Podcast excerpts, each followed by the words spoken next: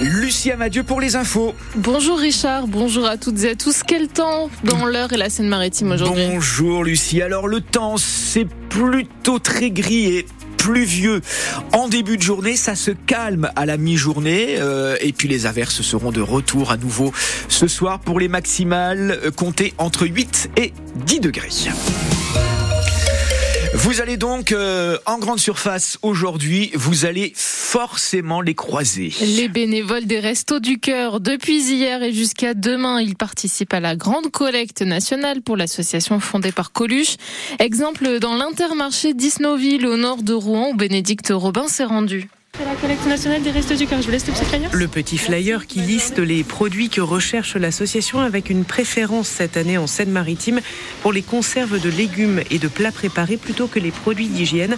Et c'est justement ce que vient de donner Pierre. Je pense que c'est le minimum qu'on puisse faire. Quand on a la chance d'être assez bien loti, c'est quand même un minimum participer à l'effort collectif. Effort de solidarité et de soutien à ceux qui ont moins. Je dirais que c'est normal.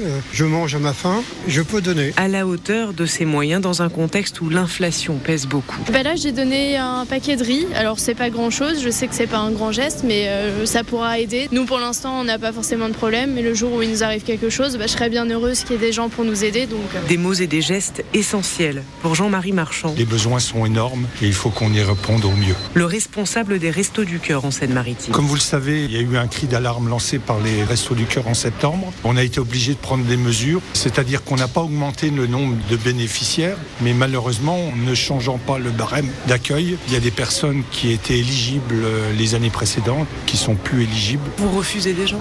Oui, ça nous arrive de refuser des gens. Difficile de dire combien. Aujourd'hui, environ 13 000 personnes sont soutenues par les Restos du Cœur dans le département. En Seine-Maritime, cette collecte représente 15% des stocks de l'année pour les Restos du Cœur. Un accord trouvé sur le prix du lait hier entre Lactalis et les producteurs. L'industriel va payer 425 euros la tonne de lait, soit 20 euros de plus qu'en début d'année, avant les actions des agriculteurs.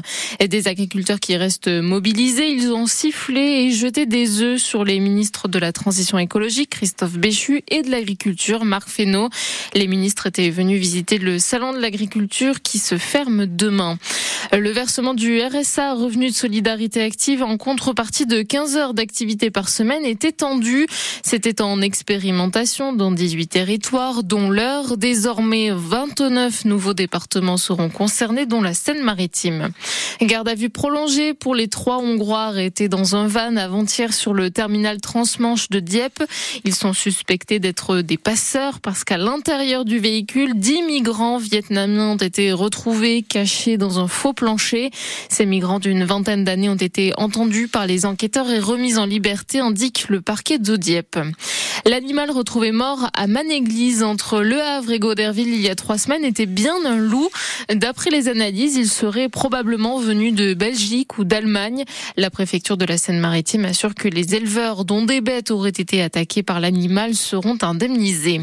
Victoire des Dragons de Rouen hier soir, 6 à 3 contre Grenoble. La saison régulière de hockey sur glace est terminée. Les Normands affronteront Nice pour le premier match des playoffs la semaine prochaine.